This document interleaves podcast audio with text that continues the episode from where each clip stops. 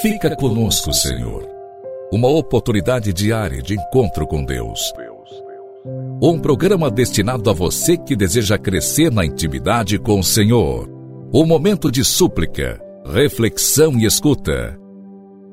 Fica conosco, Senhor. Apresentação: Padre Gilson Jardine.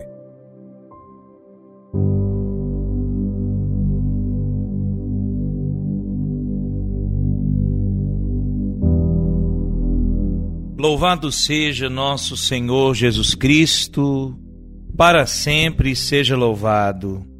Iniciamos, na graça de Deus, mais um programa, clamamos juntos com muita fé. Fica conosco, Senhor. É dia 24 de janeiro, a igreja celebra nesse dia a memória de São Francisco de Sales, bispo e doutor da igreja. Francisco de Sales é primogênito dos treze filhos dos barões de Bois. Nasceu no castelo de Sales, na Saboia, em 21 de agosto de 1567. A família, devota de São Francisco de Assis, escolheu para ele esse nome, que posteriormente assumiu como exemplo de vida. A mãe se ocupava pessoalmente da educação dos seus filhos. Para cada um, escolheu um preceptor. O de Francisco era um padre, Jeige, que o acompanhou até a sua morte, inclusive em Paris, onde o jovem barão fez os estudos universitários no Colégio dos Jesuítas. Francisco estudou retórica, filosofia, teologia, que lhe permitiu ser depois o grande teólogo, pregador, polemista e diretor espiritual que caracterizavam seu trabalho apostólico. Por ser o herdeiro direto do nome e da tradição de sua família, recebeu também lições de esgrima, dança e equitação. Para complementar sua já apurada formação, mas desde cedo sentia o chamado para servir inteiramente a Deus. Por isso, fez o voto de castidade e se colocou sob o patrocínio da Virgem Maria.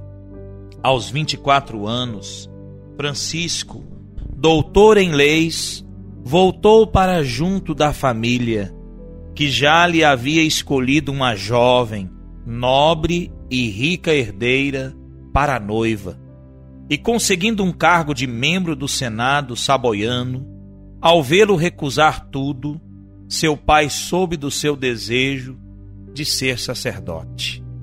Através do tio, cônego da Catedral de Genebra, com quem Francisco havia conversado antes. Nessa mesma ocasião, faleceu o capelão da Catedral de Chambéry e o cônego seu tio imediatamente obteve do Papa a nomeação de seu sobrinho para este posto. Só então seu pai, o barão, consentiu que seu primogênito se dedicasse inteiramente ao serviço de Deus.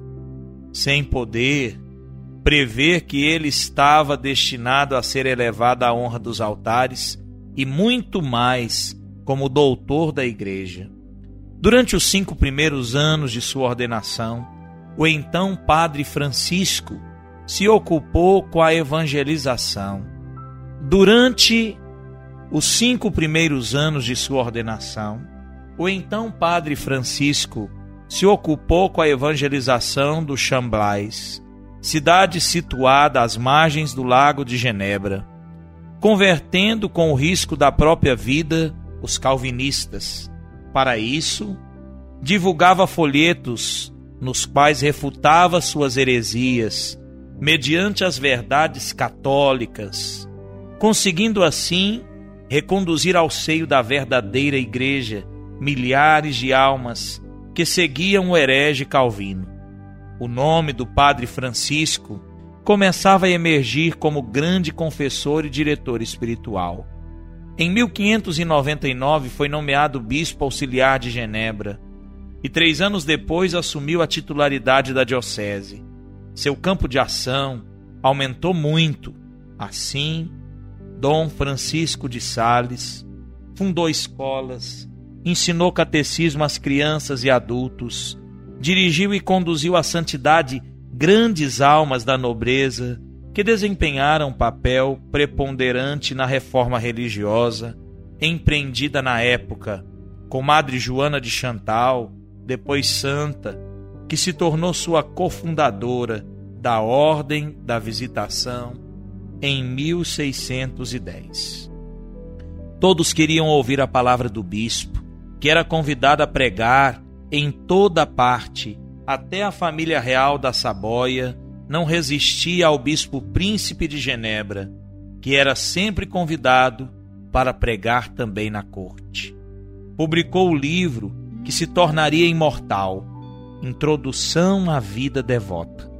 Francisco de Sales também escreveu para suas filhas da visitação o celebre Tratado do Amor de Deus, onde desenvolveu o lema a medida de amar a Deus é amá-lo sem medida.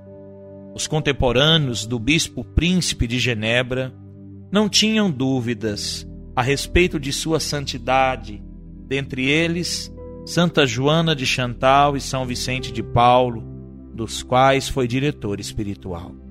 Francisco de Sales faleceu no dia 28 de dezembro de 1622 em Lyon, na França. O culto ao santo começou no próprio momento de sua morte. Ele é celebrado no dia 24 de janeiro, porque nesse dia do ano de 1623, suas relíquias mortais foram transladadas para a sepultura definitiva em Anete. Sua beatificação, em 1661, foi a primeira a ocorrer na Basílica de São Pedro em Roma. Foi canonizado Quatro anos depois, Pio IX declarou o doutor da Igreja e Pio XI proclamou o padroeiro dos jornalistas e dos escritores católicos. Dom Bosco admirava tanto São Francisco de Sales que deu o nome da congregação que fundara Congregação Salesiana, a obra que fundou para a educação dos jovens. Rezemos, queridos irmãos, pedindo ao Senhor que conceda ao nosso tempo homens ardorosos, dignos para governar a igreja, como foi o grande São Francisco de Sales, inspirados, dóceis, capazes de escutar, dispostos a obedecer o Senhor para realizar aqui, nessa terra, o reino que o Senhor nos pede e cumprir a sua santa vontade, anunciando o Evangelho e levando todos ao encontro com o Senhor que transforma nossas vidas. E São Francisco de Sales interceda por todos nós. Rezemos com fé.